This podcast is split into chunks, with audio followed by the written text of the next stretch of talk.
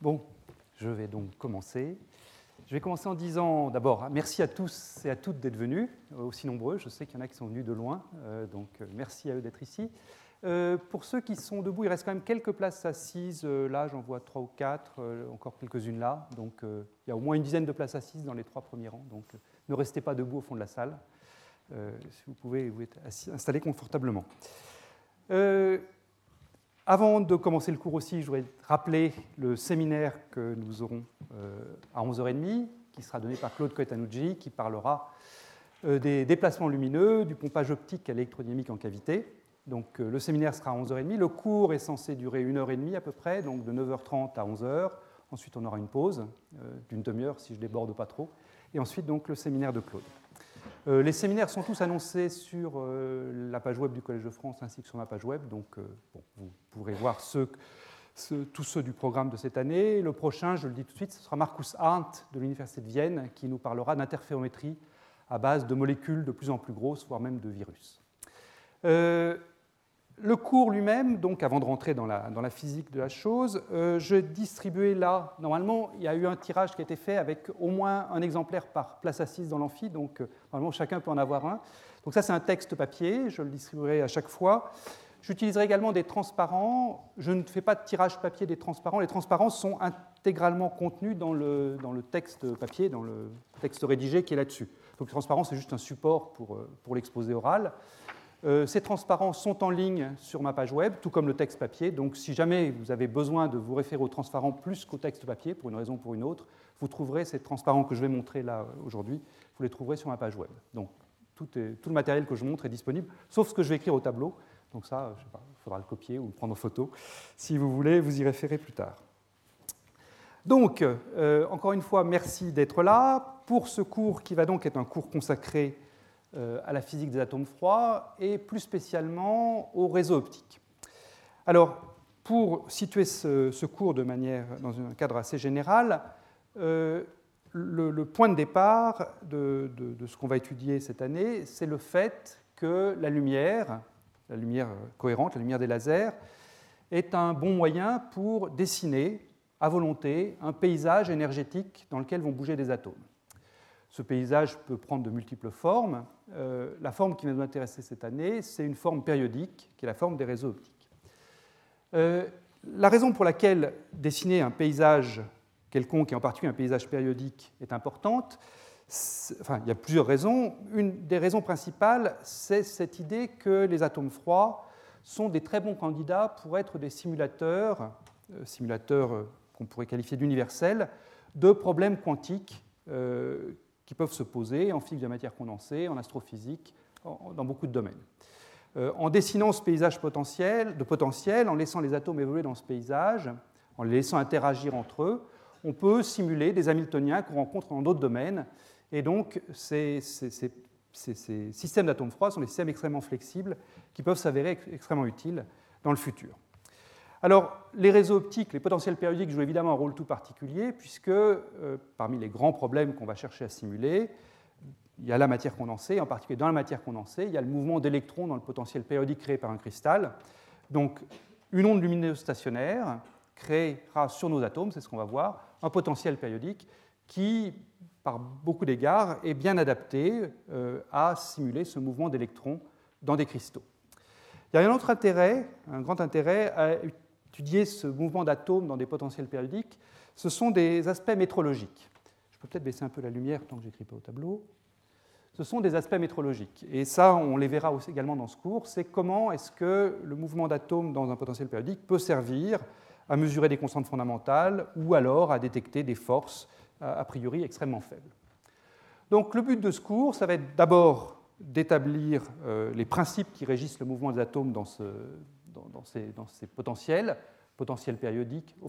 Aujourd'hui, ce ne sera pas forcément périodique, mais dès, la semaine prochaine, ce sera des potentiels périodiques. Et également d'écrire plusieurs expériences qui illustrent d'abord ce mouvement et puis ensuite qui l'exploitent, euh, soit pour cette simulation de la matière condensée, soit pour ces, euh, ces problèmes métrologiques. Alors le plan du cours, qui est détaillé dans le, document que vous avez, euh, je l'ai ici résumé brièvement. Donc il y aura six cours, six fois une heure et demie, dans les six semaines qui viennent. Et voilà en gros ce que je vais essayer de couvrir dans ces six cours.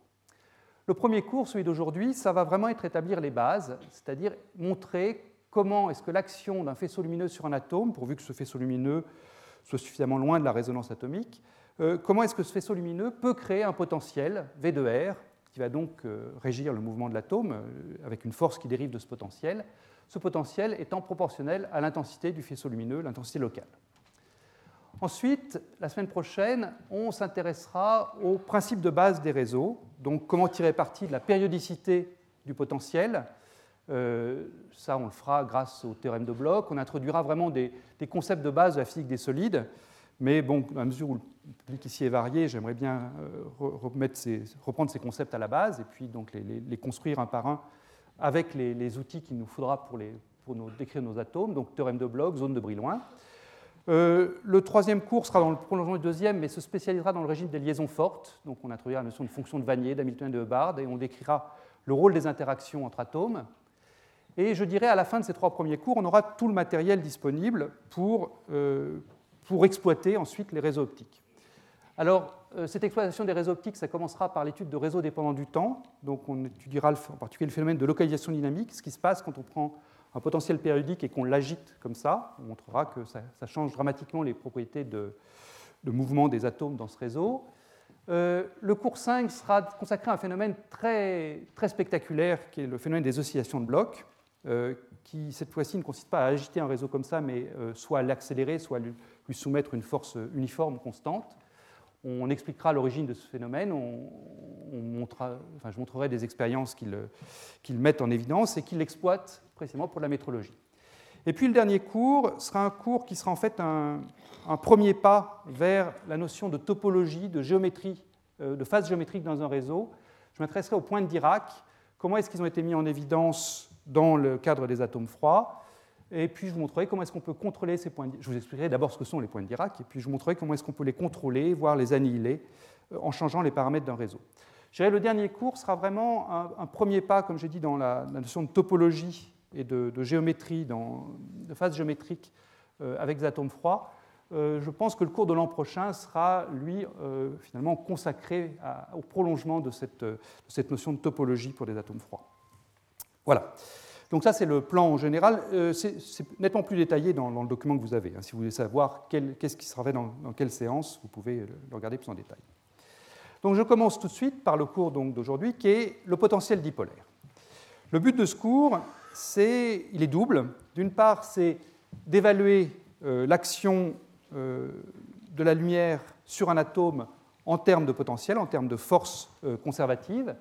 Donc on va prendre une lumière monochromatique, on va supposer que son intensité varie dans l'espace, et ce que je vais faire en modélisant l'atome par une transition relativement simple, c'est montrer que dans ce cadre-là, eh bien, la lumière agit sur l'atome en créant dessus un potentiel V de R qui est proportionnel à l'intensité.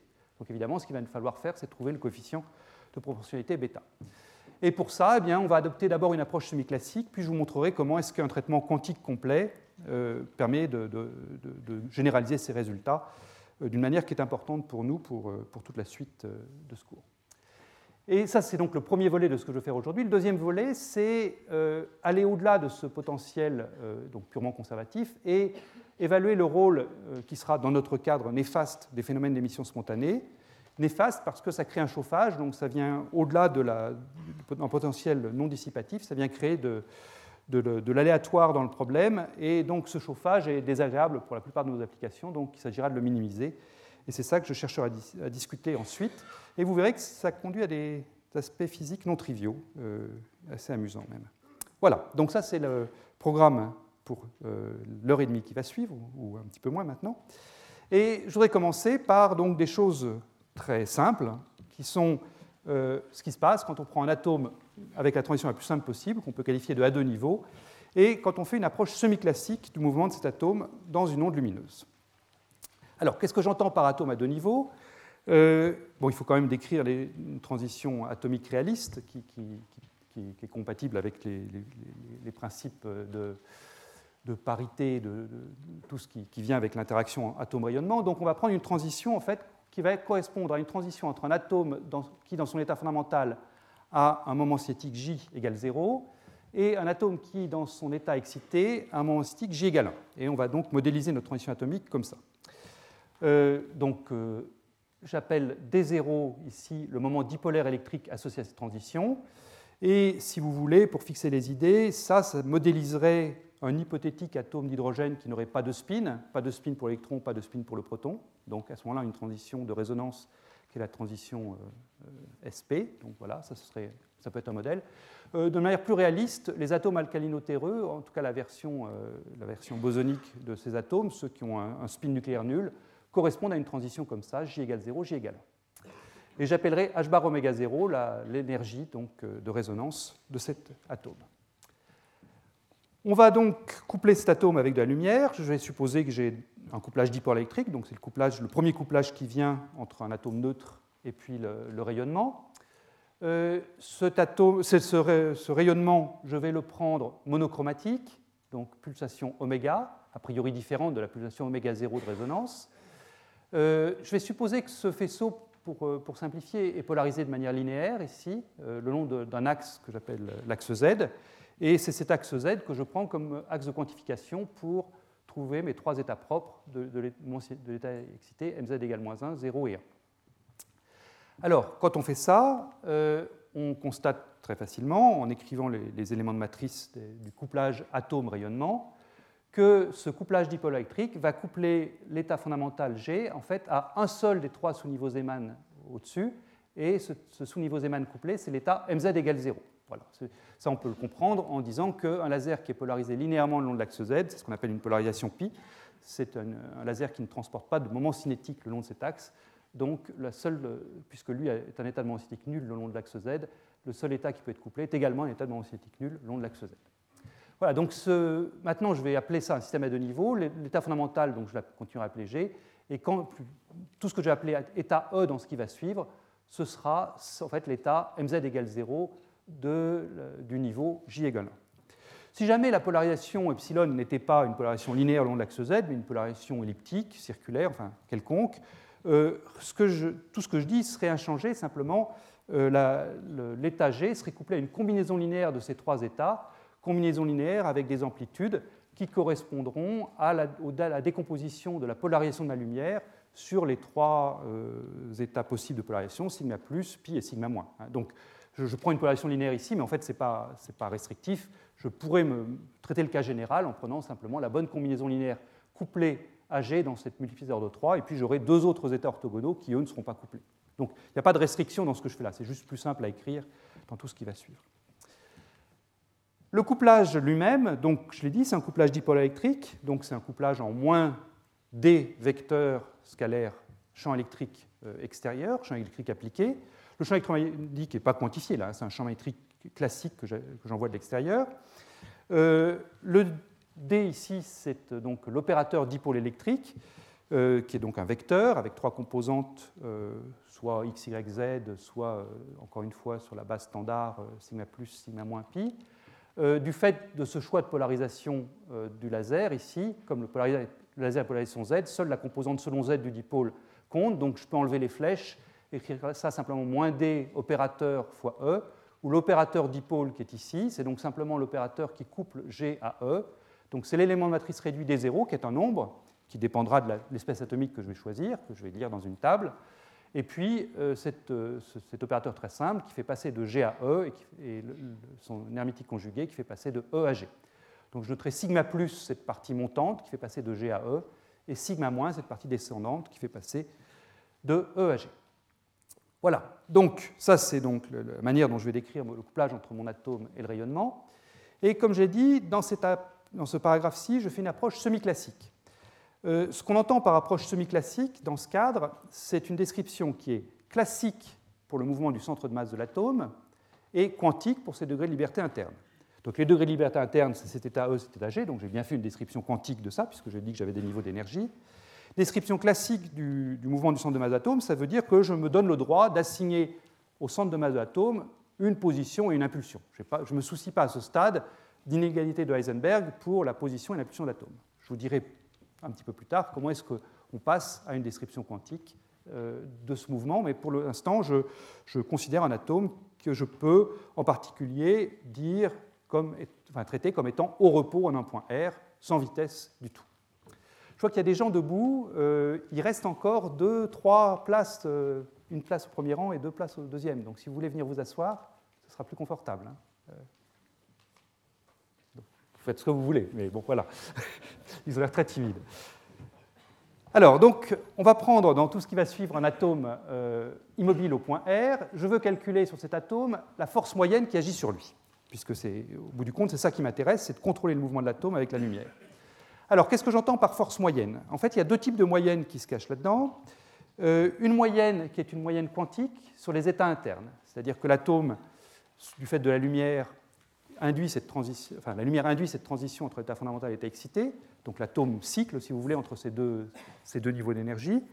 Il atteint un état stationnaire et je vais faire une première moyenne qui sera une moyenne sur l'état stationnaire des variables internes. Et puis, par ailleurs, euh, il y a une moyenne sur le temps, qui est une moyenne triviale, vous allez le voir. Euh, ce qui va apparaître, c'est des cosinus carrés oméga t, ou des sinus carrés oméga t, où oméga, je vous rappelle, est la fréquence d'oscillation de l'onde laser. Donc ça, c'est un laser, ça oscille avec une fréquence de 10 puissance 15 Hz. Hein. et donc, euh, je moyennerai ce cosinus carré sur le temps pour donner un demi, comme chacun sait. donc ça, c'est une deuxième moyenne, et c'est ce que j'ai voulu représenter par cette barre. Donc, moyenne sur les degrés de liberté interne, et puis moyenne sur le temps, c'est la barre qui est là. Donc il y, a deux, moyennes bien différentes qui se cachent derrière cette, cette force-là. Ce qui m'intéresse, c'est donc la force. Comment est-ce que je trouve la force à partir du couplage d'hypoélectrique que j'ai écrit à la diapositive précédente? Eh bien, comme toujours, la force, c'est moins le gradient du potentiel. Euh, donc là, euh, le, potentiel est un opérateur euh, agissant sur les degrés de liberté interne de l'atome. Donc la force est elle-même un opérateur agissant sur les degrés de liberté interne de l'atome. Donc je prends euh, mon, couplage dipoélectrique, R est la position de l'atome, et je prends moins gradient, donc dérivé par rapport à x, y, z, de cet opérateur dipoélectrique. Et ça reste un opérateur, d'où le chapeau que j'ai mis sur la force. Alors, puisque le couplage dipoélectrique il est en moins d fois E, les deux moins s'éliminent, et il me reste l'opérateur dipoélectrique qui, lui, ne dépend pas de R, donc je le sors du gradient, et ce qui reste, c'est donc le gradient d'une chose que je connais bien, puisque ça, c'est le champ laser que j'applique à mon atome. Donc ça dépend de l'amplitude E de R, et puis éventuellement de la phase phi de R. Donc le gradient porte sur les deux choses, gradient de l'amplitude et gradient de la phase. Et c'est donc ça qu'il va s'agir de calculer dans la suite. Il va falloir calculer la valeur moyenne de cet opérateur force. Donc ce que j'entends par valeur moyenne de cet opérateur force, c'est donc prendre la valeur moyenne de tout ça sur les variables internes. Alors ça, c'est une fonction externe classique. Hein, que mon champ laser, lui, je ne vais pas le moyenner, sauf la moyenne sur le temps. Mais ce qu'il faut sur les, moyenner sur la variable interne, c'est cet opérateur dipôle. Donc je dois calculer la valeur moyenne sur les variables internes de l'opérateur dipôle, c'est-à-dire la trace de cet opérateur dipôle fois la matrice densité de l'atome en un point R à l'instant t. Donc c'est ça qu'on entend par valeur moyenne. J'utilise ici le, formalisme de l'opérateur densité, non pas des, fonctions d'onde, parce que je suis en face d'un problème dissipatif, j'ai des problèmes d'émission spontanée, donc il, faut, que je, pour tenir en compte, prendre en compte ces phénomènes d'émission spontanée, euh, le, formalisme de l'opérateur densité est le bon formalisme. Alors, comment est-ce qu'on évalue cet opérateur densité Donc, cet opérateur densité, c'est un opérateur 2 x 2, puisque j'ai un, atome à deux niveaux. Donc, euh, cet opérateur densité, sa dynamique est donnée par ce qu'on appelle les équations de bloc optique.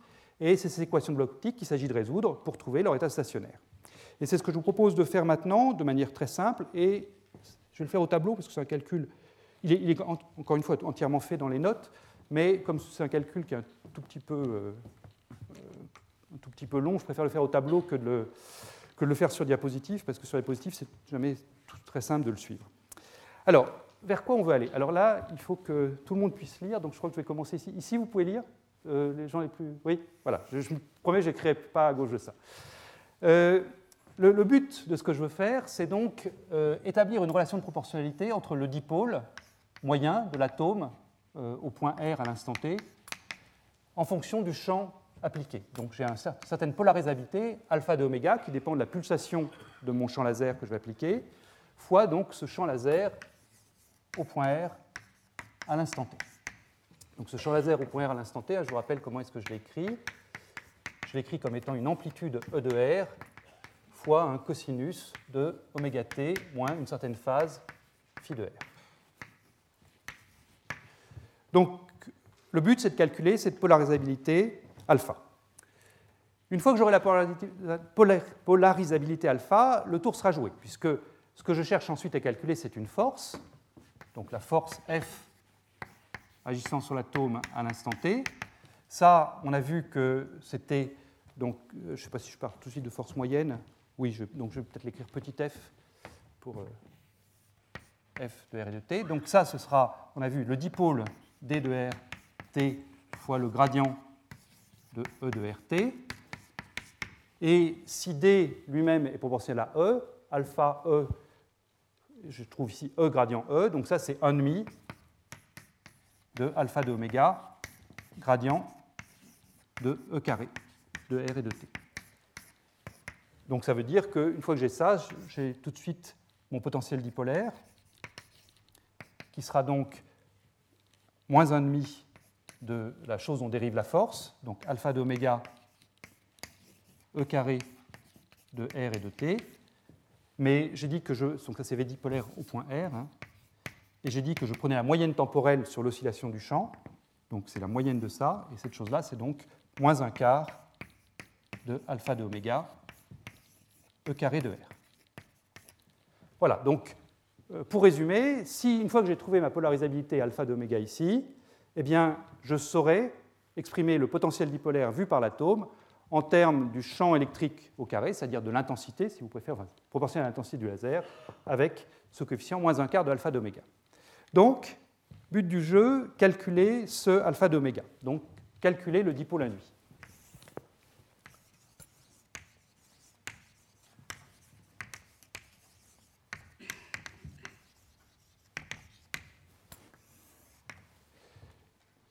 Donc je vous rappelle mon opérateur dipôle, D, que j'écris D0 sous la forme EG euh, e plus GE, partie montante et partie descendante. Et je veux donc calculer cette valeur moyenne. Et cette valeur moyenne, comme j'ai dit, c'est une trace sur de l'opérateur euh, fois la matrice densité.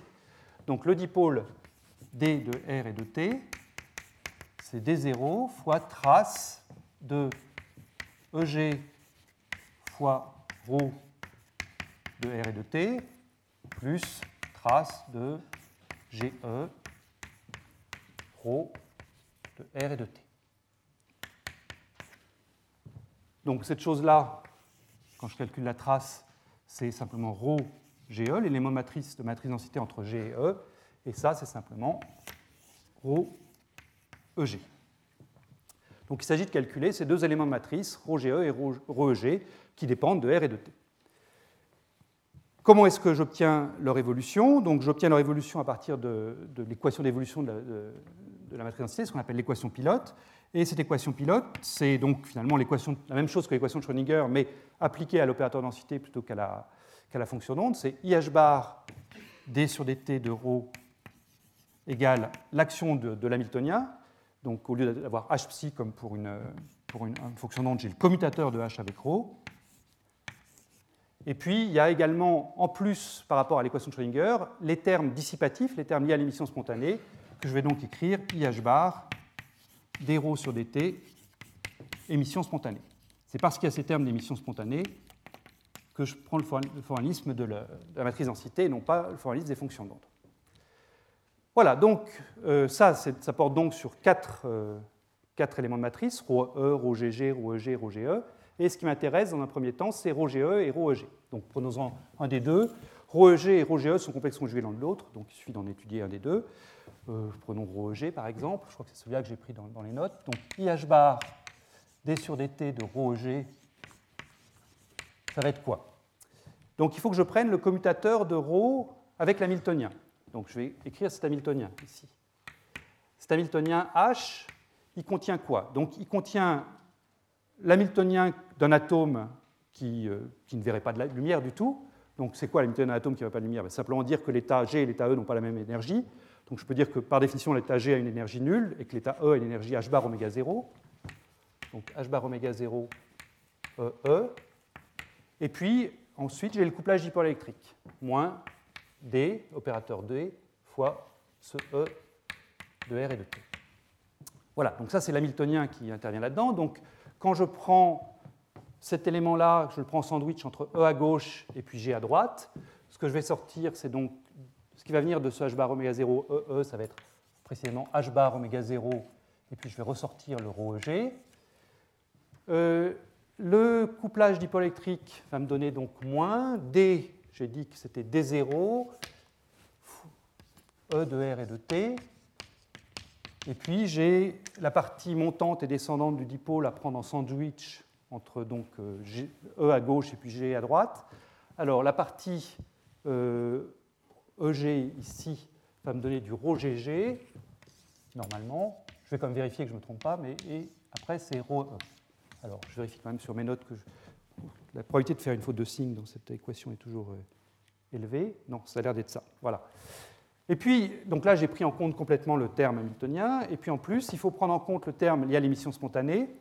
Et ça, bah, c'est très simple en fait. Euh, là, je vous renvoie à n'importe quel livre euh, d'optique quantique. D sur dt de ρ lié à l'émission spontanée. Donc ça, je vais enlever ce trait qui me gêne. C'est simplement moins gamma sur 2 ρ e C'est-à-dire que l'évolution du terme non diagonal entre G et E, sous l'effet de l'émission spontanée, c'est moins grand gamma sur 2 fois ce même terme, où grand gamma est la largeur naturelle de l'état excité. Si vous préférez, gamma moins 1 est la durée de vie de l'état excité. Si j'avais pris ici ρ GE, j'aurais obtenu moins gamma sur 2 rho GE, et si j'avais pris EE, la population de l'état excité, à ce moment-là, j'aurais eu moins gamma rho EE, il n'y aurait pas eu le facteur 2.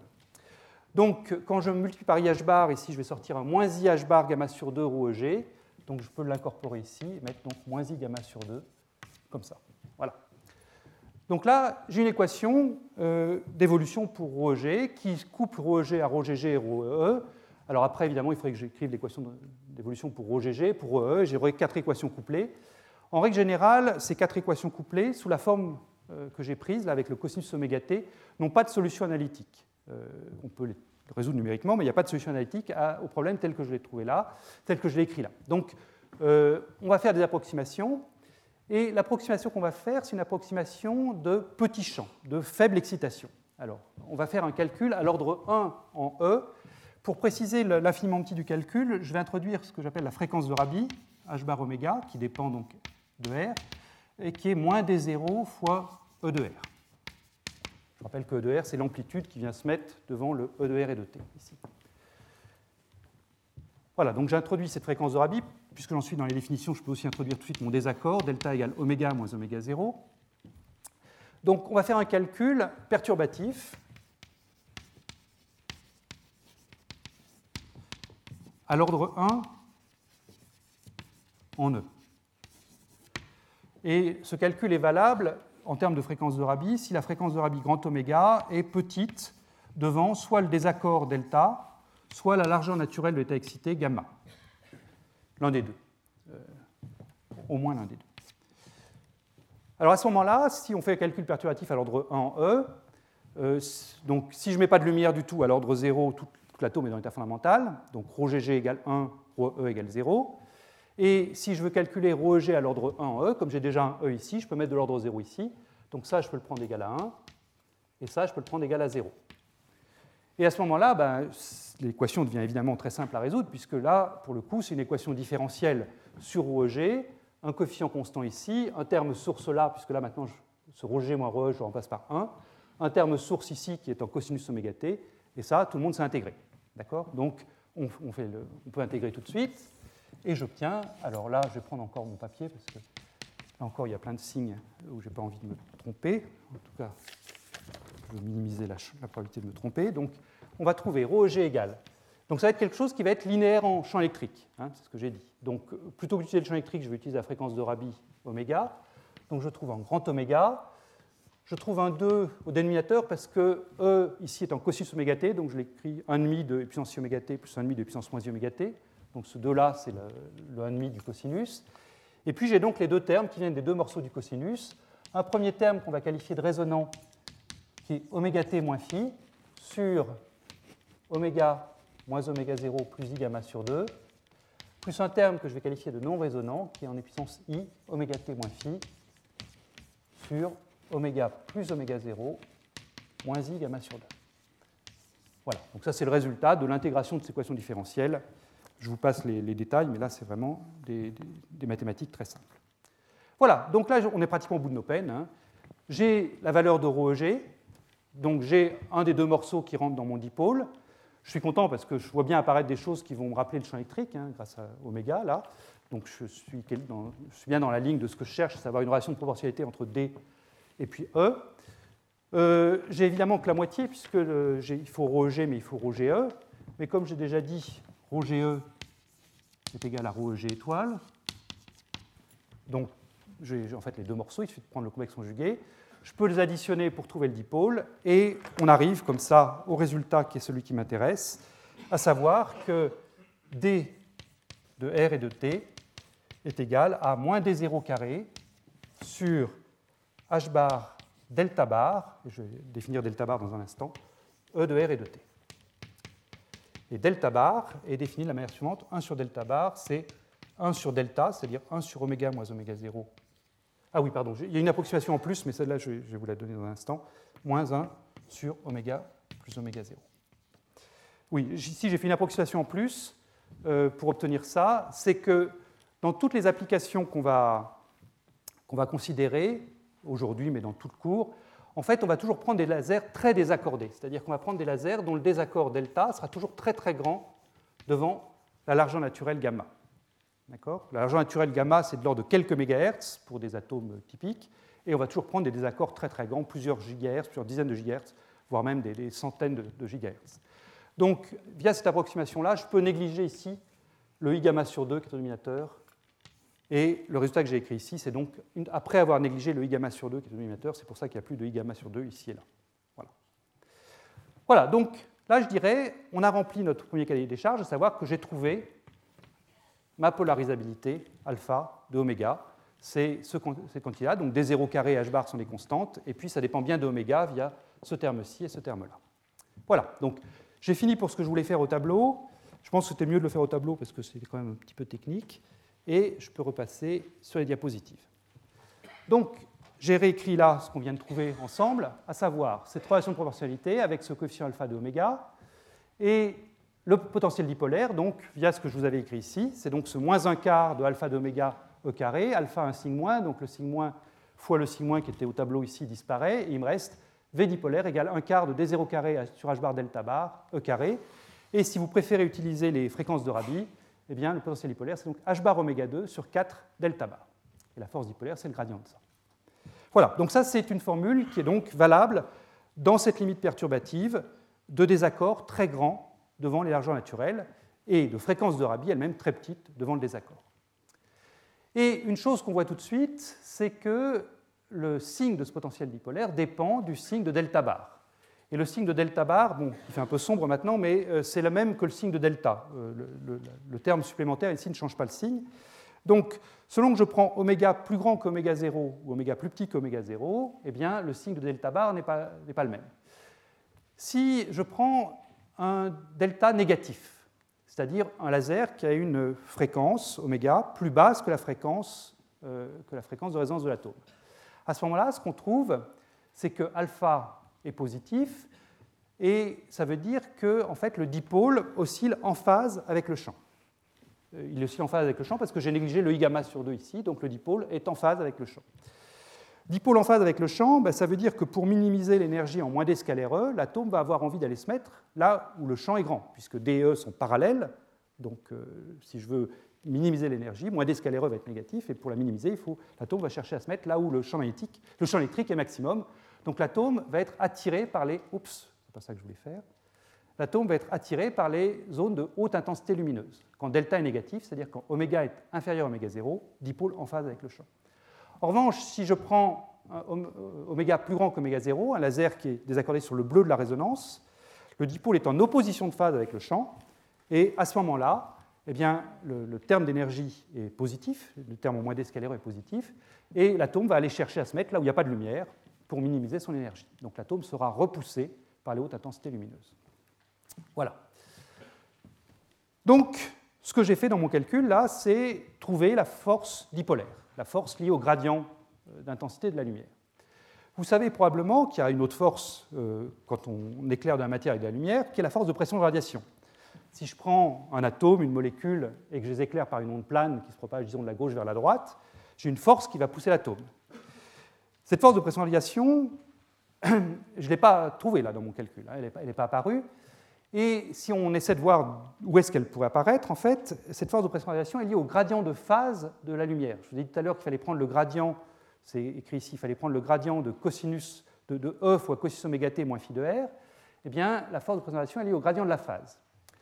Et quand je prends le gradient, pour se faire sortir le gradient de phi de R, vous voyez que je, vais changer le cosinus oméga t moins phi en sinus oméga t moins phi, une fois que j'aurai pris le gradient de la phase. Donc pour que, quand je prends la valeur moyenne sur les variables atomiques de cette chose-là, pour trouver quelque chose de non nul, eh bien, il va falloir que je sorte dans mes variables toniques du sinus oméga t également, enfin du sinus oméga t moins phi, pour que la valeur moyenne de sinus carré euh, euh, sorte dans, le calcul. Et donc, ce qu'il faut, c'est que l'atome ne soit pas en phase ou en opposition de phase avec la lumière. Si l'atome est en phase ou en opposition de phase avec la lumière, c'est-à-dire si le dipôle, lui, est en cosinus oméga t moins phi, et que je multiplie par sinus oméga t moins phi, j'ai une valeur moyenne qui va être nulle. Le seul moyen d'avoir une force de pression de non nulle, c'est-à-dire une force liée au gradient de la phase, c'est d'avoir un dipôle qui n'est pas ni en phase ni en opposition de phase avec la lumière. Il faut qu'il y ait un certain déphasage du dipôle avec la lumière. D'où est-ce qu'il peut venir ce dipôle dans mon calcul? Eh bien, Il peut venir du fait du I gamma sur 2 qui est là, qui est au dominateur, ici, que j'ai réécrit là. Si vous faites un calcul à l'ordre suivant en 1 sur delta, c'est-à-dire si vous ne vous contentez pas de négliger froidement le I gamma sur 2 ici, mais si vous prenez le terme d'ordre suivant, c'est-à-dire si vous prenez le I gamma sur 2 oméga moins oméga 0 carré, ça c'est bien un terme qui va venir mettre le dipôle en quadrature, enfin pas exactement quadrature, mais qui va sortir le dipôle de la phase ou de l'opposition de phase avec le champ.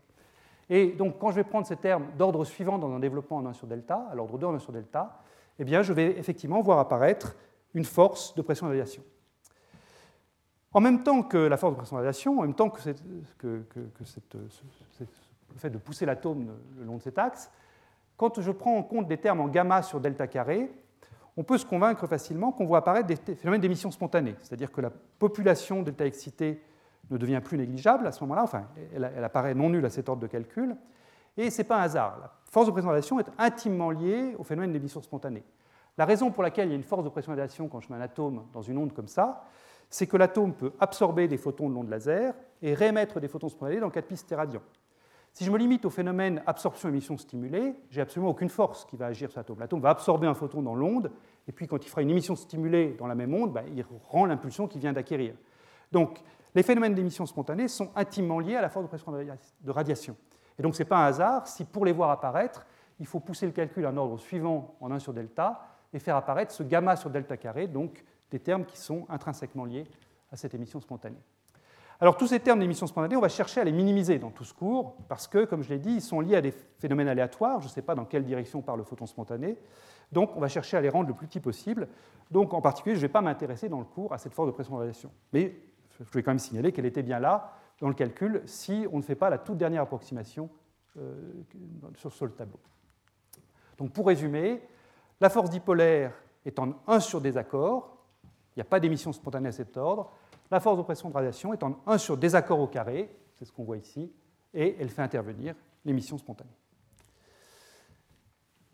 Une autre approximation que vous rencontrerez souvent dans ce genre de, traitement, c'est l'approximation dite du champ tournant.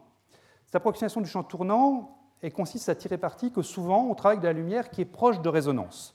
Je dis qu'on prenait des grands désaccords, delta, mais néanmoins, le désaccord est souvent pris petit devant la fréquence optique elle-même. Par exemple, si je vais prendre souvent l'atome de rubidium comme exemple dans mes, calculs, l'atome de rubidium a une longueur de résonance, longueur de résonance à 780 nanomètres.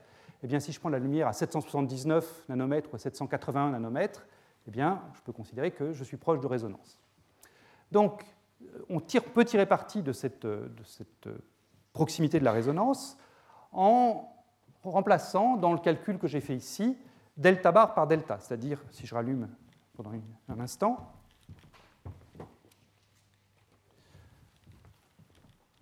Dans ce calcul-ci, je vous ai dit que je voyais apparaître 1 sur delta bar par 1 sur oméga moins oméga 0 moins 1 sur oméga plus oméga 0. Eh bien, si euh, oméga est proche d'oméga 0, le terme dominant est de très loin celui-ci. Celui-là peut être négligé. Donc l'approximation de champ tournant, que je n'ai pas faite jusqu'à maintenant, consiste à négliger ça. Donc ça consiste à négliger le terme qui est ici, en faveur de celui-là, etc. Alors en fait, on peut remonter euh, en arrière et se convaincre que si on doit faire cette approximation tournant, on a intérêt à la faire tout de suite, dès le début, et simplifier considérablement la Miltonienne de départ. Euh, le couplage, donc, à l'approximation du champ tournant, en anglais rotating wave approximation, le couplage dipolaire, finalement, consiste à ne multiplier la part, là où j'avais tout à l'heure sigma plus plus sigma moins fois cossus oméga t, ça consiste à ne garder en face du sigma plus que le terme en puissance moins i oméga t, et en face du sigma moins que le terme en puissance i oméga t. Et on a intérêt à faire ça dès le début, vous allez le voir dans un instant pour l'atome habillé, ça simplifie notablement les calculs. Je voudrais quand même dire que, euh, ah oui, un mot, c'est que cette approximation du champ tournant, si on l'a fait dès le début, en fait, à ce moment-là, on peut trouver une solution analytique aux équations de bloc optique. Je vous ai dit tout à l'heure que je n'avais pas de solution analytique quand j'avais un cosinus oméga t ici. En revanche, quand je néglige les termes non résonants, là, à ce moment-là, je peux trouver une solution analytique aux équations de bloc optique. Alors, oui, ce que je voulais dire à l'instant, c'est que cette approximation de champ tournant elle est très commode à faire, comme j'ai dit, elle permet des calculs analytiques. Néanmoins, elle n'est pas du tout euh, nécessaire, et en particulier dans les expériences, c'est très souvent qu'on se met dans une situation où elle n'est pas complètement valable.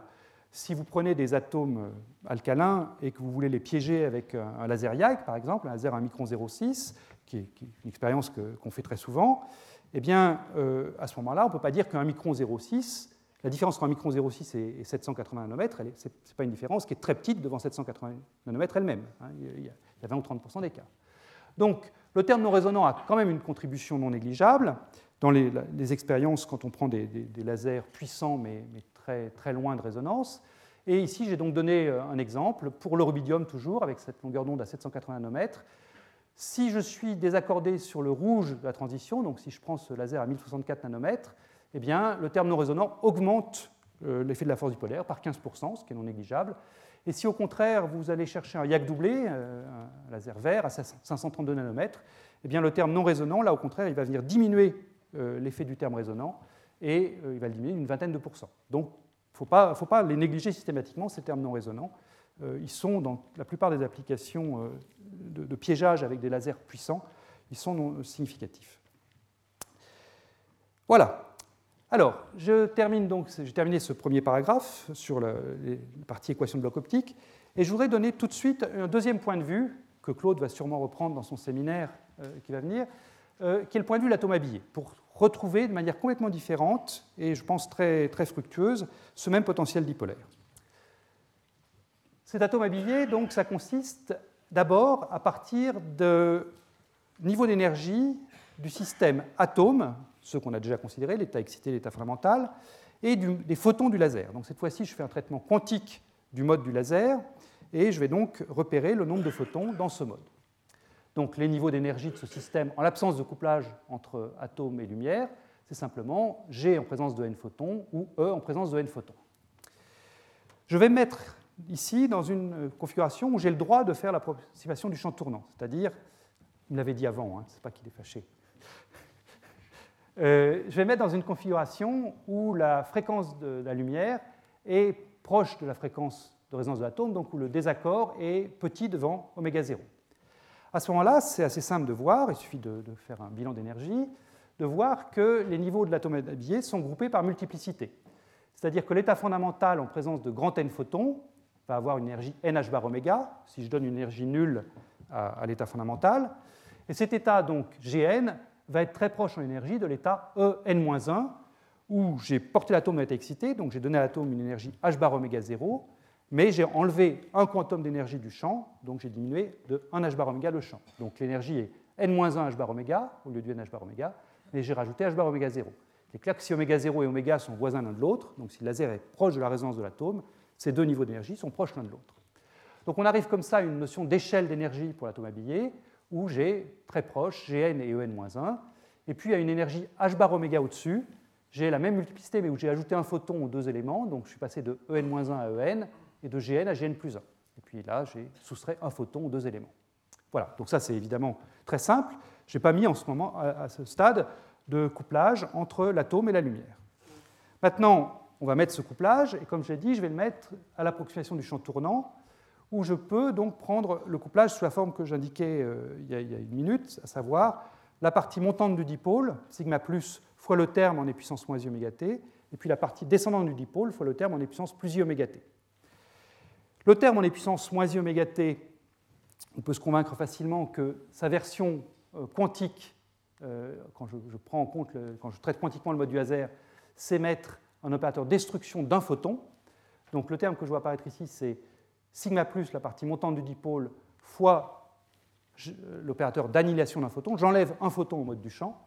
Et puis ici, j'ai euh, le terme partie descendante du dipôle, où je passe de E à G, et je crée un photon. Donc ce terme de couplage ici est bien naturel. Hein. L'atome peut passer de G à E et j'enlève un photon, ou l'atome peut passer de E à G et je crée un photon. C'est un terme d'échange d'énergie résonnant entre deux systèmes. Euh, le préfacteur de, cet Hamiltonien, là, c'est h bar oméga 1 sur 2, où oméga 1 a la dimension d'une fréquence, c'est une fréquence de Rabi, si vous voulez, mais euh, c'est la fréquence de Rabi que j'ai quand j'ai un seul photon présent. C'est la fréquence de Rabi avec laquelle l'atome réagit quand il y a un photon présent dans le mode. Alors, évidemment, moi, je n'ai pas qu'un photon présent dans le mode, donc euh, j'en ai grand N. Donc, ce qui va m'intéresser, c'est l'élément de matrice entre, disons, deux, éléments proches de l'atome habillé, ici, entre Gn et En-1, par exemple. Ces deux, niveaux sont couplés par cet, Hamiltonien, là. Et euh, ce que j'obtiens quand je prends ce couplage entre Gn et En-1 et que je fais agir cet élément ici, eh bien, je trouve le h bar omega 1 sur 2, et puis j'ai l'opérateur euh, donc si je passe de, G à N, de Gn à En-1, c'est l'opérateur sigma plus fois A. Donc je détruis un photon et je vais passer l'atome de G à E. Donc je tombe bien sur En-1 et je sors un racine de N du fait de l'action du petit a. Et dans tout ce qui va m'intéresser, euh, le paramètre pertinent, ce n'est pas oméga 1 et ce n'est pas n, mais c'est le produit oméga 1 fois racine de n. C'est ça qui compte. Ça, c'est un point euh, un peu subtil. Je pense que Claude va revenir dessus dans son, dans son séminaire en particulier quand on fait de en cavité, là, à ce moment-là, il faut bien suivre les, deux éléments séparément. Mais là, pour moi, ce qui compte, l'atome est dans l'espace libre, donc le mode du laser est en quelque sorte un mode fictif. Je peux prendre plein de modes laser qui auront le même effet sur l'atome. Et la seule chose pertinente pour l'atome, c'est ce couplage entre Gn et En-1.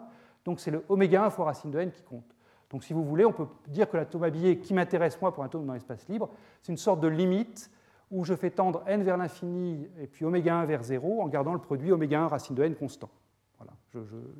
il n'y a pas, a pas de, sens physique particulier à attribuer à oméga 1 et n pris séparément, tant qu'on n'a pas mis une vraie cavité autour de l'atome.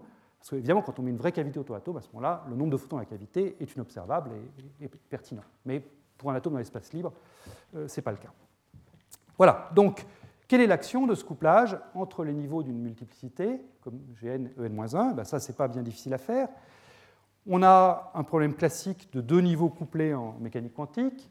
Donc, ces deux niveaux sont couplés par cette fréquence de Rabi grand oméga. Leur, euh, écart d'énergie ici, c'est h bar delta, mon désaccord, hein, puisque je vous ai dit qu'il y en avait un qui était à, euh, l'énergie euh, n h bar oméga et l'autre à n-1 h bar oméga plus h bar oméga 0. Donc l'écart entre les deux, c'est le, delta, le désaccord que j'ai déjà introduit. Donc je peux écrire mon Hamiltonien sous la forme d'un terme qui est l'énergie moyenne entre les deux états, qui est écrite ici, et puis une matrice 2 par 2, mise sous une forme assez agréable, où j'ai 1,5 de, de désaccord en haut à gauche, moins 1,5 de désaccord en bas à droite, et puis ce couplage grand oméga en dehors de la diagonale. Et il s'agit de diagonaliser cette matrice 2 par 2. Alors, ce que je dis toujours à mes petits étudiants à l'école polytechnique, c'est que quand on doit diagonaliser une matrice 2 par 2 comme ça et qu'on veut être sûr de ne pas se tromper, il faut toujours la mettre sous une forme avec un angle, donc c'est ce que je fais ici. Euh, je sors racine de delta 2 plus oméga 2 en facteur, et puis je me retrouve avec cosinus d'un angle, sinus de cet angle, sinus et moins cosinus. Et à ce moment-là, bah, la matrice est toute diagonale, enfin presque diagonale. Euh, l'angle ici, c'est caractérisé par sa tangente. Tangente de θ, c'est le rapport entre oméga et delta, ici. Et comment est-ce que ça diagonalise cette matrice ben, C'est l'intérêt d'avoir pris cette forme, cette forme, avec un angle. Les deux vecteurs propres de cette matrice 2 par 2, c'est euh, les mélanges de Gn et de En-1 avec des poids cosinus θ et sinus θ. Le θ est défini ici.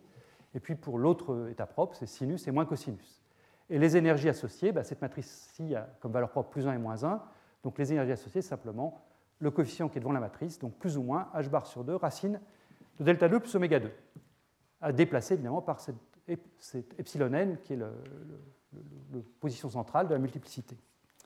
Donc, on est, comme je disais, en présence euh, d'un problème vraiment très habituel en mécanique quantique, de deux niveaux qui initialement ne sont pas couplés sont assez proches l'un de l'autre. Je mets un couplage et les deux niveaux s'écartent de manière symétrique par rapport à leur position médiane.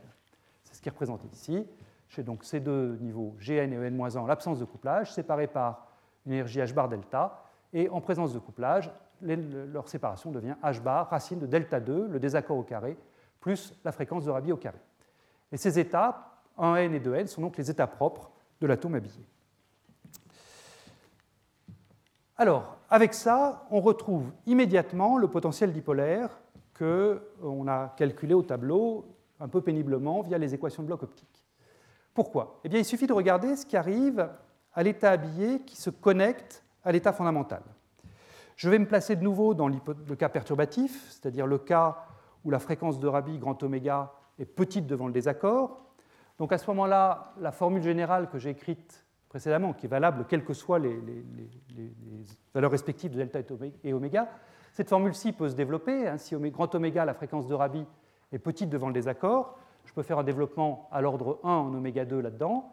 Et si oméga est petit devant delta, si je fais un retour en arrière sur la diapositive ici, si oméga est petit devant delta, ça veut dire que tangente de θ est voisin de 0, euh, puisque oméga sur delta est petit devant 1.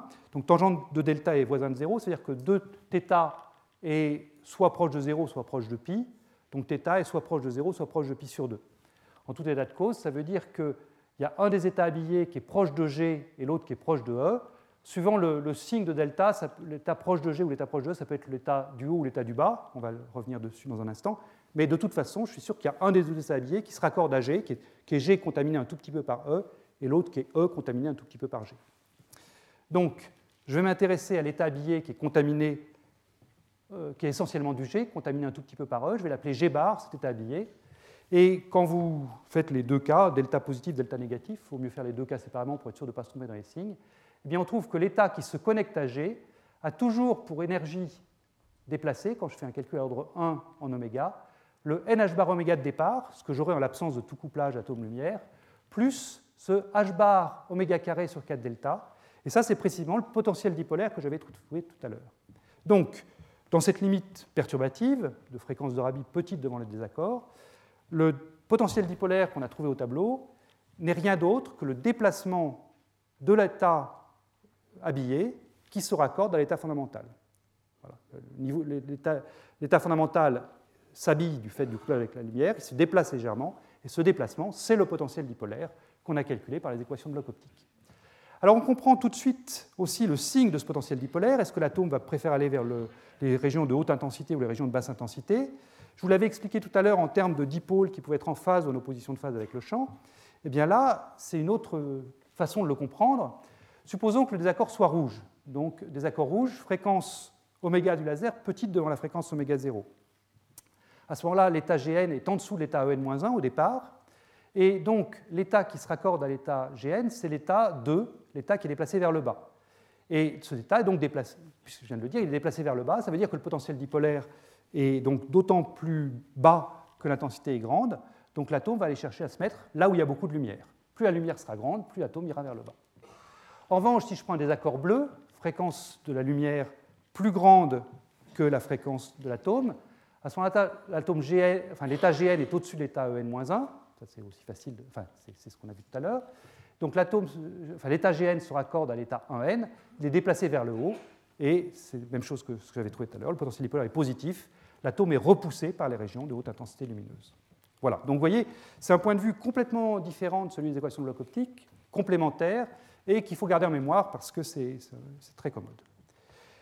Dernière chose sur, sur le formalisme de l'atome habillé, euh, qui est quelque chose qui n'est pas très connu, je trouve, et c'est dommage parce que c'est un, point très utile, euh, c'est le fait que, en fait, dans cette limite de fréquence de Rabi grand oméga petite devant le désaccord, eh bien, finalement, il n'y a qu'un état habillé intéressant, c'est l'état qui se raccorde à l'état G. L'autre état, vous pouvez l'oublier. Et quand vous écrivez l'expression de l'état qui se raccorde à l'état G, donc ce que j'ai appelé l'état G bar tout à l'heure, cette combinaison linéaire de Gn et de En-1 avec un poids qui est presque égal à 1 sur Gn et petit devant 1 pour En-1, là j'ai écrit l'expression exacte à l'ordre 1 en oméga, eh bien avec cet état habillé, vous retrouvez toutes les quantités intéressantes. C'est-à-dire que vous pouvez oublier l'autre état.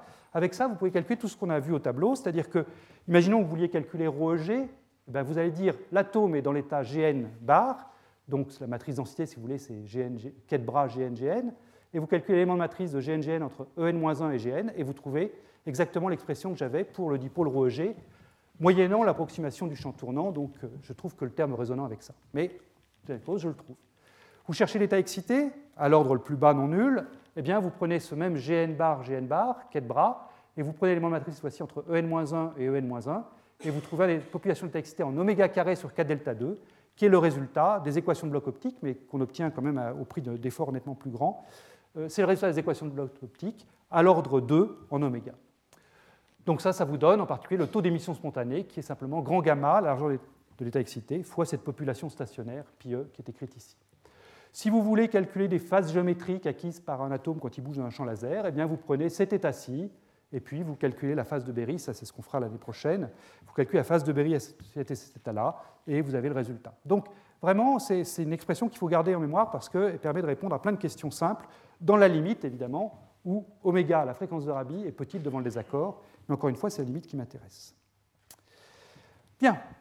Alors là, je dirais, on a mis en place tout le formalisme, mais j'aimerais maintenant passer, euh, mais ce sera beaucoup plus descriptif, au cas d'atomes plus réaliste que cette transition J égale 0, J égale 1 que j'ai considérée jusqu'à maintenant.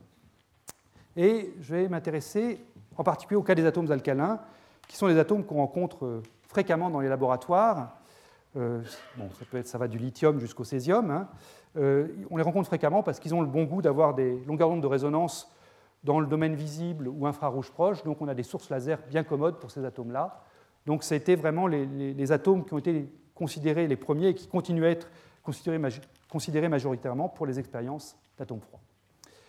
Alors, un atome alcalin, en quoi ça consiste? Eh bien, Sa transition de résonance, c'est une transition du type NS-NP, avec n égale 2 pour le lithium jusqu'à n égale 6 pour le césium, passant par le potassium, le rubidium, etc.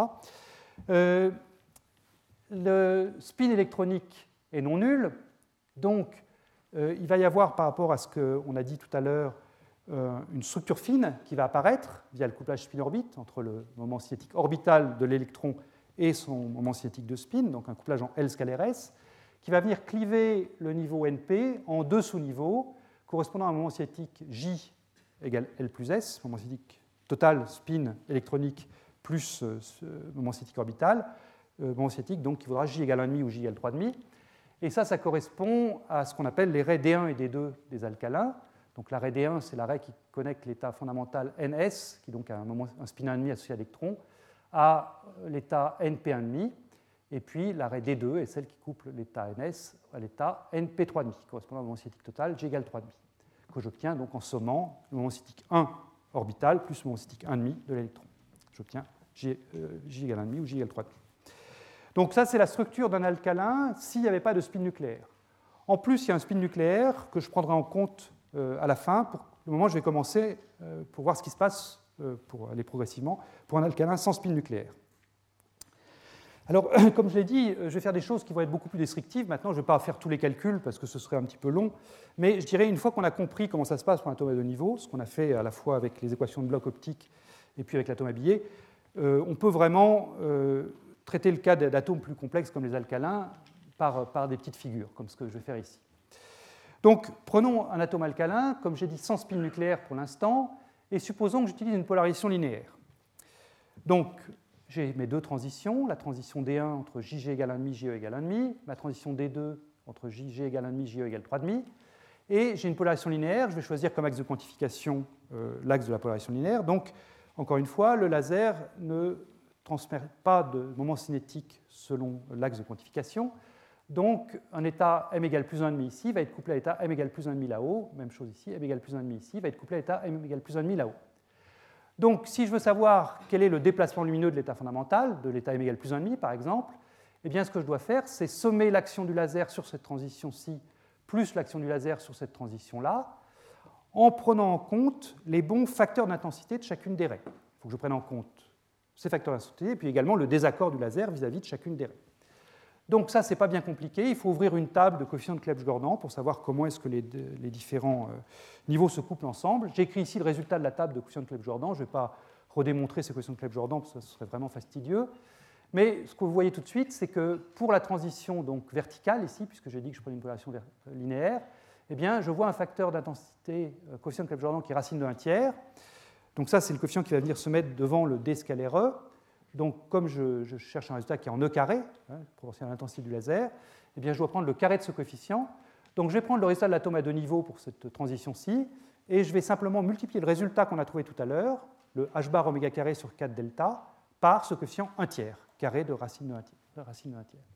Donc c'est ce que j'ai écrit ici. Je prends le h bar oméga 2 sur 4 delta, qui est le résultat qu'on a obtenu ensemble, et je multiplie par, je multiplie par ce que j'appelle 1 sur delta ici, c'est 1 tiers de 1 sur delta 1. Ça, c'est l'action du laser sur l'arrêt D1. Et puis sur l'arrêt D2, je dois faire la même chose. Maintenant, le coefficient d'intensité, c'est racine de enfin, l'amplitude, c'est racine de 2 tiers, donc l'intensité, ce sera 2 tiers. Et donc, euh, l'action du laser sur l'arrêt D2 va venir m'ajouter un 2 sur 3 delta 2. Donc je peux écrire mon Hamiltonien, enfin mon couplage, pardon, euh, opérateur déplacement lumineux, enfin l'action de cet opérateur sur l'état plus, là, comme étant h bar oméga 2 sur 4, 1 sur 3 delta 1, plus 2 tiers sur delta 2. J'obtiendrai exactement le même résultat pour l'état m égale moins 1,5, parce que par symétrie, en fait, ces, coefficients de Kleb-Jordan sont les mêmes, au moins leur carré. Il peut y avoir des signes qui changent, mais leurs carrés sont les mêmes. Donc, euh, quand je fais ça, eh bien, j'obtiens en fait le même résultat à la fois ici et là, et c'est pour ça que je dis que mon opérateur de déplacement lumineux est égal à, à proportionnel à l'identité dans le sous-espace fondamental JG égale 1,5. Même déplacement pour plus et moins, et pas de couplage entre plus et moins par un laser polarisé linéairement. Alors, deux remarques. Une première remarque, c'est si je prends un désaccord delta égal à delta 1 égal à delta 2, euh, c'est-à-dire si je prends des accords très, pardon, si je prends des accords grands dans la structure fine, excusez-moi, si la delta est égal à delta 1 est à peu près égal à delta 2, donc je vais retrouver 1 tiers fois 1 plus 2, donc euh, je vais trouver 1 ici, 1 sur delta, donc je retrouve le résultat de l'atome à deux niveaux. Je reviendrai dans un instant sur euh, la raison pour laquelle on trouve ça. Autre euh, remarque euh, qui peut être importante, c'est si je prends delta 2 égale moins de delta 1, c'est-à-dire si je prends des accords qui est pas à mi-chemin, mais plus proche de l'arrêt D1 que de l'arrêt D2, à un tiers, deux tiers, eh bien à ce moment-là, 1 sur delta 1 est égal à moins 2 sur delta 2, et je trouve qu'il n'y a pas de déplacement lumineux. C'est-à-dire que quand je prends un laser qui est accordé à la bonne position entre l'arrêt D1 et l'arrêt D2 d'un alcalin, eh bien, ce laser a une polarisation linéaire, eh les niveaux d'énergie de l'alcalin ne sont pas déplacés. Ça ne veut pas dire que c'est un état noir, ça ne veut pas dire que l'atome ne voit pas la lumière. L'atome va, si je mets vraiment beaucoup de puissance, l'atome va continuer à émettre de l'émission spontanée. Mais son déplacement lumineux est nul. C'est-à-dire que l'atome ne ressent aucune force dipolaire. On peut dire que la nature est mal faite, parce que ce serait beaucoup plus drôle d'avoir une transition euh, où il y aurait un déplacement lumineux non nul, c'est-à-dire où je pourrais agir sur mon atome, et je n'aurais pas du tout d'émission spontanée.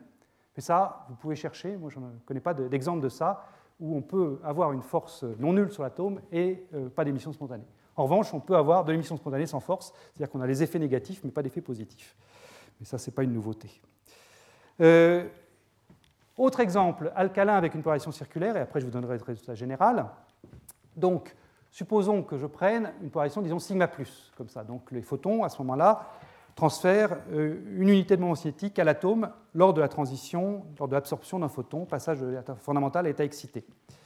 Alors regardons encore une fois ce qui se passe pour l'état euh, m égale 1,5.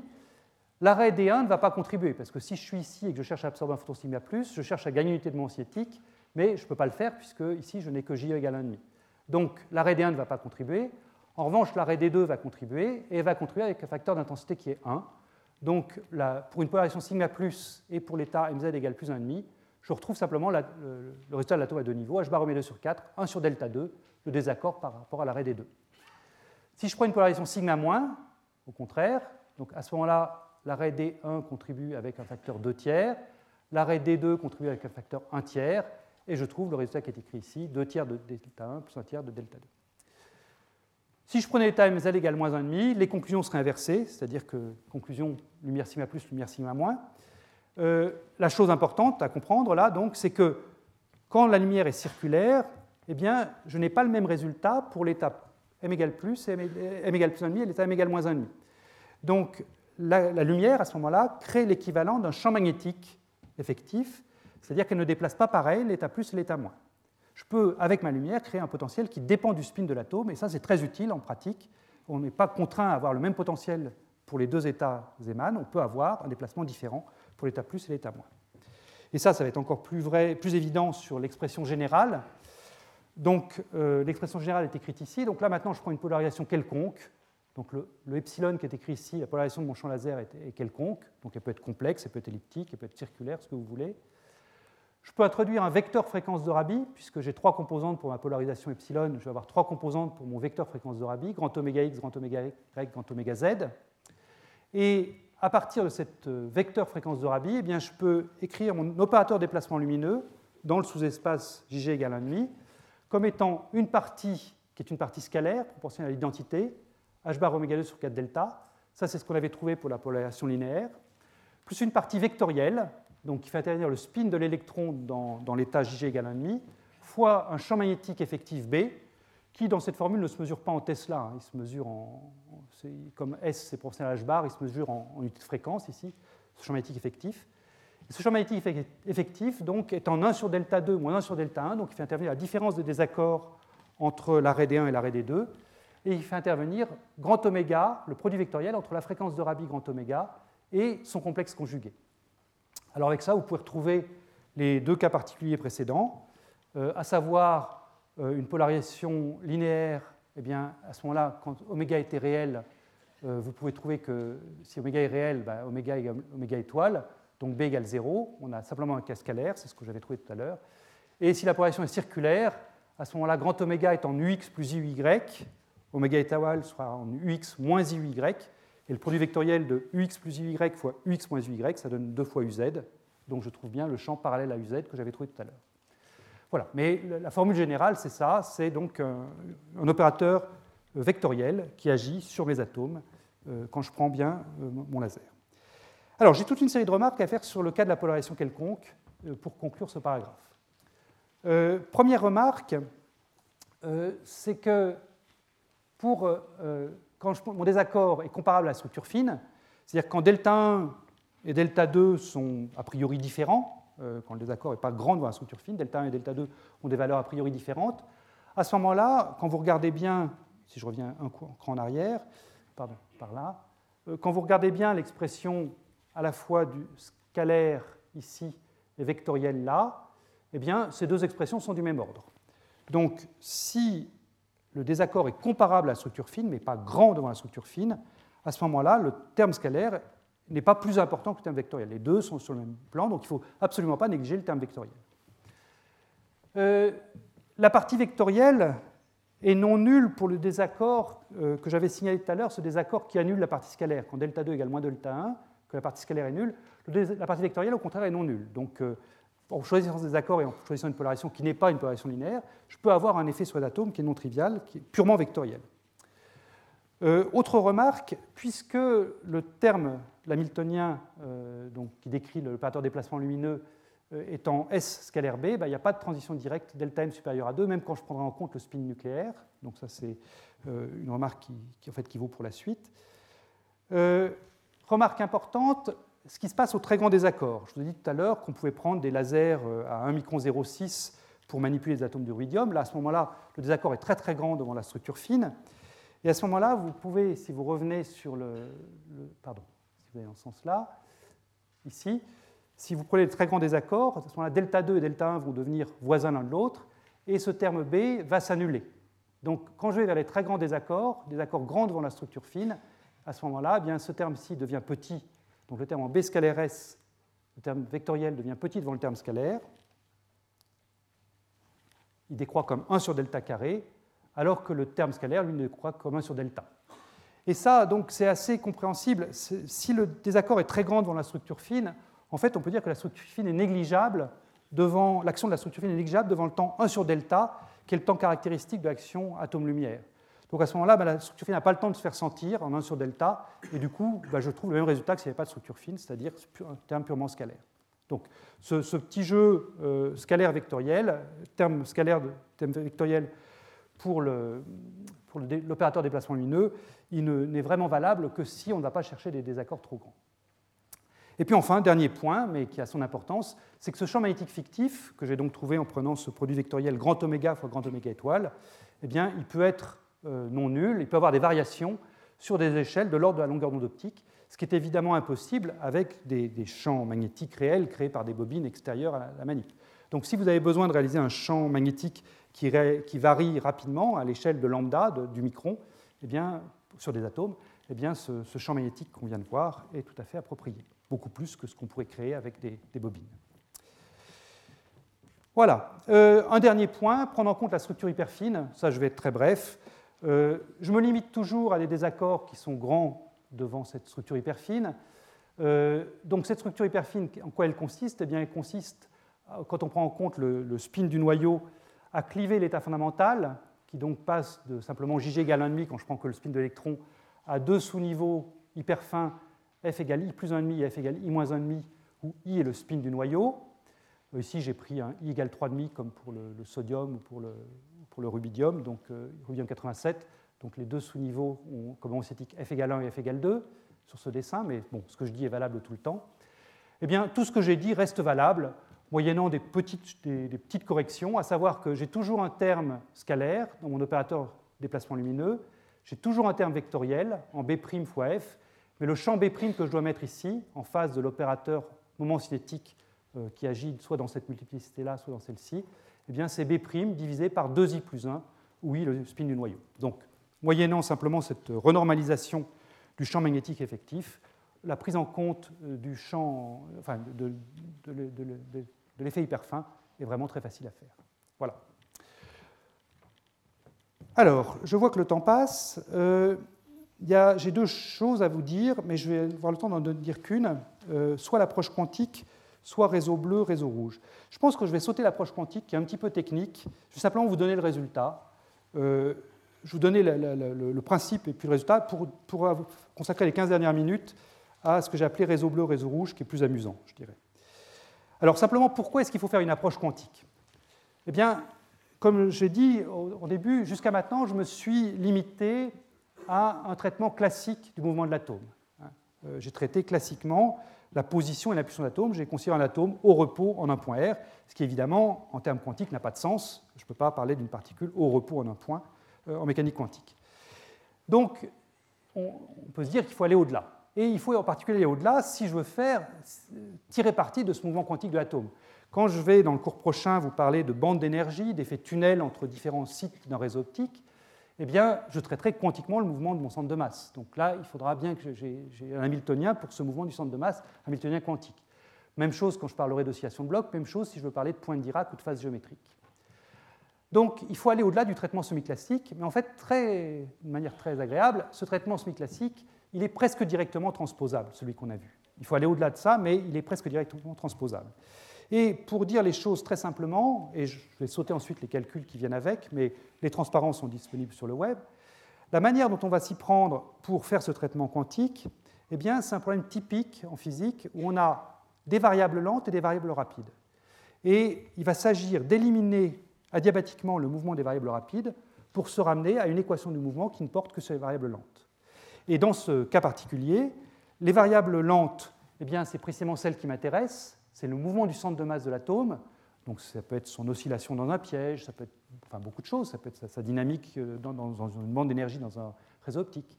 Et puis les variables rapides, eh bien, c'est cette dynamique interne de l'atome qui, elle, va, qui se fait avec les échelles de temps gamma-1, delta-1, enfin, donc, qui sont de la nanoseconde, voire moins, alors que ces, mouvements du centre de masse sont de, l'ordre de la milliseconde, peut-être la microseconde si, dans des cas extrêmes, mais en tout état de cause, il y a vraiment des ordres de grandeur entre ces mouvements du centre de masse et puis ces variables rapides. Donc c'est de ça qu'il s'agit de faire. Donc encore une fois, je vais, je sauter pour, pour euh, passer au dernier paragraphe qui est plus amusant. C'est ça qu'il s'agit de faire, éliminer les variables rapides adiabatiquement pour obtenir une équation simplement portant sur les variables lentes.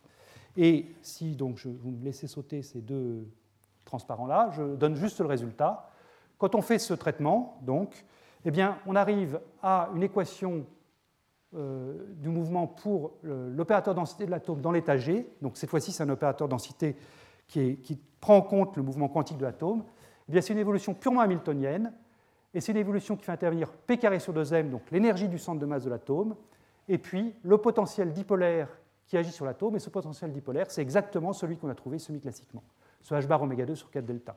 Donc tout ce qu'on a fait jusqu'à maintenant est correct, moyennant les approximations, enfin, la validité des approximations que j'ai mentionnées. Tout ce qu'on a fait maintenant est correct, c'est-à-dire que quand il va s'agir de décrire quantiquement le mouvement de l'atome, eh je peux prendre le potentiel dipolaire qu'on a trouvé semi-classiquement, lui ajouter l'opérateur énergie cinétique de l'atome P carré sur 2m, mettre un chapeau sur le R ici pour dire que maintenant le R, qui était une variable classique jusqu'à maintenant, devient l'opérateur position de l'atome, et à ce moment-là, eh je peux partir comme le mouvement de n'importe quelle particule quantique dans un potentiel qu'on m'a donné avec une masse qui est la masse, la masse atomique. Voilà. Donc, encore une fois, j'ai sauté les calculs, mais je pense que ceux qui sont intéressés peuvent aller les trouver dans les transparents qui sont sur le web. L'important, c'est le résultat. Euh, en l'occurrence, c'est que le traitement semi-classique nous a donné le bon potentiel dipolaire avec tous les bons coefficients, il n'y a rien de caché. Voilà, je voudrais terminer avec euh, quelque chose que je trouve assez amusant, euh, qui est, que j'ai appelé réseau rouge ou réseau bleu. C'est, je dirais, un des serpents de mer de notre domaine. C'est-à-dire que c'est quelque chose qui était très bien connu dans les années 85-86, et puis qui a été oublié, puis qui est réapparu, puis qui est réoublié. Et euh, bon, du coup, je me dis, je l'écris ici, euh, au moins moi, je ne l'oublierai pas. Euh, le point de départ de ce réseau rouge ou réseau bleu, c'est l'émission spontanée. L'émission spontanée, je vous l'ai décrite comme étant une source de chauffage à minimiser, un ennui potentiel. C'est quelque chose qu'on préfère éviter pour ne pas que notre atome et un mouvement brownien comme celui que, j'ai représenté ici. On veut agir sur l'atome de manière déterministe et rien d'autre. Donc, euh, en quoi ça consiste, minimiser l'émission spontanée Eh bien, je vous ai donné tout à l'heure la population d'états excités. Euh, elle varie comme oméga carré divisé par le désaccord au carré. Euh, et donc, le taux d'émission spontanée, c'est simplement grand gamma fois cette population d'états excités. Et ce qu'on veut, donc, c'est minimiser ce terme-ci, oméga 2 sur delta 2. Mais évidemment, on ne veut pas le minimiser en éteignant le laser parce que ce ne serait pas drôle. On veut le minimiser à potentiel dipolaire constant. Et le potentiel dipolaire, on a vu qu'il était en oméga carré sur le désaccord delta. Donc comment est-ce que je minimise oméga 2 sur delta 2 à oméga 2 sur delta constant? Ben Ça, ce n'est pas très compliqué. Hein. La réponse mathématique, c'est de dire qu'on va faire tendre oméga et delta vers l'infini en gardant oméga 2 sur delta constant. Et à ce moment-là, il est clair que cette quantité oméga 2 sur delta 2 va tendre vers 0. Donc, évidemment, je ne vais pas prendre le temps de faire tout ça vers l'infini parce que j'ai une puissance laser limitée, mais je vais prendre en valeur absolue mon désaccord le plus grand possible, ma puissance la plus grande possible, pour avoir le rapport oméga 2 sur delta qu'il me faut avec une petite population d'états excités. Là, je crois que tout le monde est d'accord. Oups, c'est pas dans ce sens-là que je veux aller. Euh, si, oui, bon, voilà. Euh, prenons le cas d'un réseau optique qui va nous occuper dans toute la suite. Le cas de réseau optique, donc ma fréquence de Rabi grand oméga de x, varie de manière sinusoïdale. Donc je me mets à une dimension, ma fréquence de Rabi sera en oméga 0 sinus kx, donc j'ai des nœuds et des ventres. Les ventres, c'est là où il n'y a pas de lumière, c'est les, zones blanches. Les nœuds, euh, pardon, les nœuds, c'est là où il n'y a pas de lumière, c'est les zones blanches. Les ventres, c'est là où il y a beaucoup de lumière, ce sont les zones colorées. Donc euh, mon potentiel, c'est en V0 sinus carré kx, le carré de la fréquence de Rabi, ou V0, c'est toujours le même, h bar 2 sur 4 delta. La question que j'aimerais euh, poser, qu'on regardait avec vous, c'est la suivante. Une fois que j'ai décidé ce que je prenais pour oméga 0, compte tenu de la puissance laser qui est disponible, une fois que j'ai décidé de une fois que j'ai décidé de la valeur absolue des accords que je prenais, par exemple pour mon rubidium qui, est, une résonance à 780 nanomètres, j'ai décidé de me prendre des accords de 2 nanomètres, donc je peux mettre à 778 ou à 782. Question, est-ce que j'ai plutôt intérêt à mettre à 778, à 782, ou est-ce que ça ne change rien? En gros, est-ce que j'ai intérêt plutôt à mettre mes atomes au nœud de l'onde stationnaire ou au ventre de l'onde stationnaire? Si je prends delta positif sur le bleu, les atomes vont se mettre là où il n'y a pas de lumière, donc ils vont se mettre au nœud. Si je prends delta négatif, accords sur le rouge, les atomes veulent aller là où il y a beaucoup de lumière, donc vont aller se mettre au ventre. Une réponse assez intuitive, mais moyennement correcte, c'est de se dire, bah, si je veux minimiser l'émission spontanée, j'ai toujours intérêt à mettre mes atomes là où il n'y a pas de lumière. Hein, c'est assez logique. Si ces atomes sont dans le noir, ils ne vont pas émettre de photons. Donc on peut se dire, ben, on a toujours intérêt à prendre des accords sur le bleu, prendre delta positif, c'est ce qui est écrit ici, pour mettre les atomes au nœud, parce qu'il n'y aura pas de lumière en ces points-là. Malheureusement, quand on regarde les, ouvrages de référence, en particulier un article de Gordon et Ashkin, euh, incidemment, je n'ai pas du tout donné de référence dans les transparents, mais il y a plein de références dans les, notes écrites, hein, donc c'est pour ça que je me suis abstenu de donner des, des références, mais là, en l'occurrence, je cite quand même Gordon et Ashkin. Euh, Gordon et Ashkin ont montré dans les années 80 que ce n'était pas si simple que ça. C'est-à-dire que quand vous calculez le coefficient de diffusion d'impulsion, qui précisément caractérise le chauffage qui est lié à l'émission spontanée, eh bien, ce coefficient de diffusion d'impulsion, quand vous mettez un atome dans une onde stationnaire, il est le même en tout point de l'onde stationnaire. Il est le même au nœud et au ventre. Donc, il a pas, quand on voit ce coefficient de diffusion d'impulsion, on se dit, ben, je n'ai pas d'intérêt à aller mettre l'atome plutôt à un endroit qu'à un autre. Finalement, euh, j'ai la même chose au nœud et au ventre. Alors, comment comprendre ce résultat paradoxal? C'est ça que j'aimerais qu'on fasse dans les dernières minutes. On va se prendre un, réseau très profond. Euh, c'est-à-dire qu'on va supposer que j'ai absolument pas d'effet tunnel entre sites. Donc, je vais prendre mon intensité qui est modulée comme ça dans l'espace. Je vais supposer, par exemple, que mon potentiel s'écrit en V0 sinus carré kx, si j'ai un désaccord bleu. Donc, l'atome est au voisinage du point x égale 0. Et je vais supposer que les hauteurs de barrière ici sont tellement grandes qu'il n'y a pas d'effet tunnel qui me ferait passer l'atome de cet état-ci à cet état-là. Donc, ce que je vais m'autoriser à faire, c'est à faire un développement limité de sinus carré kx au voisinage de x égale 0, faire un développement limité harmonique. Donc mon potentiel ici, je le remplace par la parabole 1,5 de oméga 2 x2. À ce moment-là, les états propres de l'atome, du mouvement de l'atome au fond de ce puits de potentiel, ben, tout le monde les connaît, hein, c'est un oscillateur harmonique. Donc mes états propres, c'est les fonctions de Hermite, euh, Hn de x sur A harmonique oscillateur, ou la A euh, c'est simplement racine de h bar sur m oméga, et les énergies, c'est les n plus 1,5 de h bar oméga. Je suis à une dimension pour simplifier. Si je prends un désaccord rouge, euh, je fais exactement la même chose. Simplement, mon développement limité, je vais le faire au voisinage des ventres au lieu de le faire au voisinage des nœuds. Euh, pour avoir la même convention de prendre l'atome en x égale 0, cette fois-ci, je prends un potentiel en cosinus carré kx. Je vais simplement changer la phase. C'est pour que je sois toujours au voisinage de x égale 0. Mais sinon, les résultats sont exactement les mêmes. Même fonction de, même fonction de Hermite, mêmes énergies. Donc, cette parabole-là. Et maintenant, eh bien, essayons de comprendre quel est le chauffage de l'atome quand il est soit au nœud, soit au ventre. Donc le chauffage, c'est l'émission spontanée. L'émission spontanée, dans ce cadre de, raisonnement, ce sont les transitions Raman.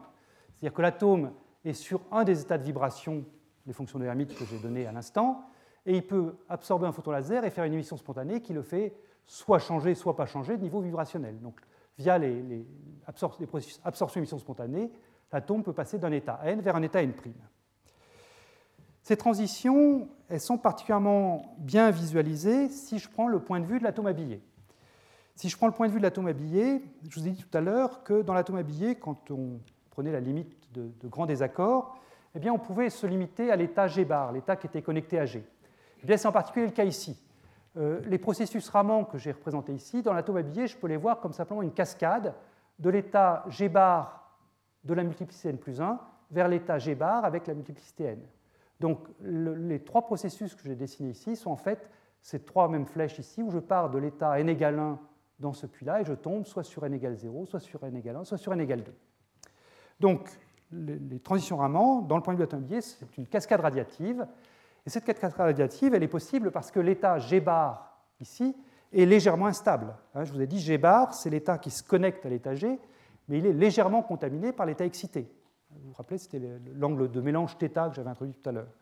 Donc l'état G bar est légèrement instable, il est légèrement contaminé par l'état excité, donc il peut se désexciter vers l'état Gn qui lui contient de l'état fondamental. Donc la transition euh, spontanée s'est passée de l'état excité à l'état fondamental, mais comme j'ai un petit peu de contamination par l'état excité ici, je peux effectivement avoir cette transition-là. Donc il s'agit d'évaluer ces trois transitions-là, enfin ces transitions-là. Donc faisons-le. À quoi ça ressemble, cette autre transition d'un état de vibration n vers un état de vibration n'. Eh bien, on va utiliser la règle de Fermi pour ça, c'est le, cas le plus simple. Donc, il s'agit de préciser bien son état initial et son état final. Donc, l'état initial, l'atome, je dis, est dans un état de vibration petit n, ici. Donc, l'état initial, c'est quoi? Eh bien, c'est un mélange de l'état du centre de masse fois l'état interne de l'atome, cette combinaison linéaire de fondamental et d'excité. Donc, c'est ce que j'ai écrit ici. C'est la fonction de Hermite Hn de x, qui correspond à l'état de vibration n ici, sur le dessin, c'est n égale 1. Et puis ce mélange excité fondamental, donc cosinus θ fois gn plus 1, plus sinus θ fois en. Hein, c'est la combinaison linéaire que j'ai écrite tout à l'heure. Ce sont les états propres de l'atome habillé.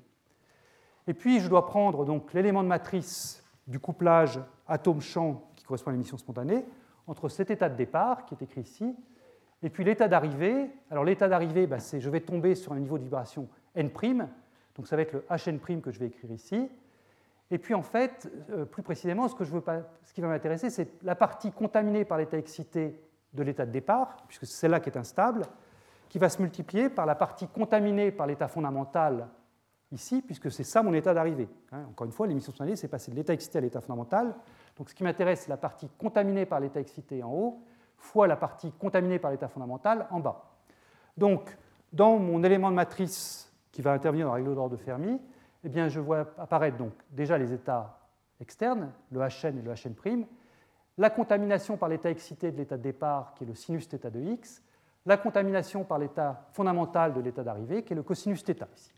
Et puis j'ai les puissances IK'X, qui est l'élément de matrice qui correspond à l'émission d'un photon de moment K' le long de l'axe X. Ça, c'est ce qui sort de, l'élément de matrice de l'opérateur émission spontanée. Maintenant, sinus fois cosinus, sinus θ fois cosinus θ, c'est 1,5 de sinus de θ. Et puis sinus de θ, c'est à peu près égal à oméga sur delta, si vous vous rappelez la définition que j'avais donnée de l'angle de mélange θ. Donc, euh, cette expression-ci, je peux la réécrire comme le produit, l'intégrale sur tout x, une sorte de produit scalaire, de hn', hn, fois e puissance i x fois oméga de x. Voilà.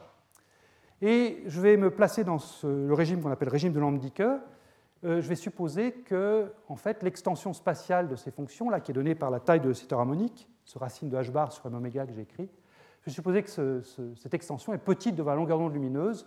Donc euh, hn' et hn, ici, me tronquent cette intégrale à, des x qui sont petits devant lambda.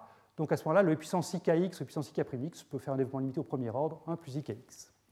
On est presque au bout de nos peines. Qu'est-ce qui se passe pour un réseau bleu? Donc je dois évaluer pour un réseau bleu cet, élément de matrice que j'ai écrit, Hn', Hn, et pour un réseau bleu, donc l'atome se met au nœud de l'onde stationnaire.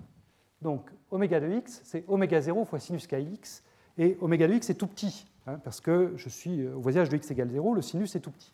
Donc je développe le sinus et j'obtiens donc un kx ici. Donc le, de x ici, je peux le remplacer par oméga 0 fois kx. Donc si je fais un calcul à l'ordre le plus bas, ici le x va déjà me donner quelque chose de petit, donc le puissance ik', je peux le remplacer par 1, et je trouve donc comme élément de matrice quelque chose qui est l'intégrale de hn' hn fois kx, donc si vous voulez le produit scalaire entre hn' et hn avec kx au milieu. Et ça, ben, les éléments matrices de l'opérateur position euh, entre deux états propres de cette harmonique, eh bien, je pense que presque tout le monde ici le connaît. Cet opérateur de matrice, élément matrice de l'opérateur position entre deux états propres de cette harmonique, il est non nul seulement si les deux états propres diffèrent d'une unité, si n' est égal à n plus 1 ou à n moins 1. Donc, si je fais euh, le, calcul, euh, je trouve donc ce qui est écrit ici, pour gamma de n vers n', j'ai un terme qui contribue quand n' est égal à n plus 1, et un terme qui contribue quand n' est égal à n moins 1. En d'autres termes, dans mon petit dessin qui est là, si je pars de l'état n égale 1, il y a seulement deux transitions qui vont contribuer à l'ordre dominant. C'est passer de n égale 1 à n égale 0 et passer de n égale 1 à n égale 2. Mais la transition centrale est interdite, parce que euh, si je prends n' égale n ici, rien que par parité, je n'ai pas d'élément matrice de x entre hn et hn.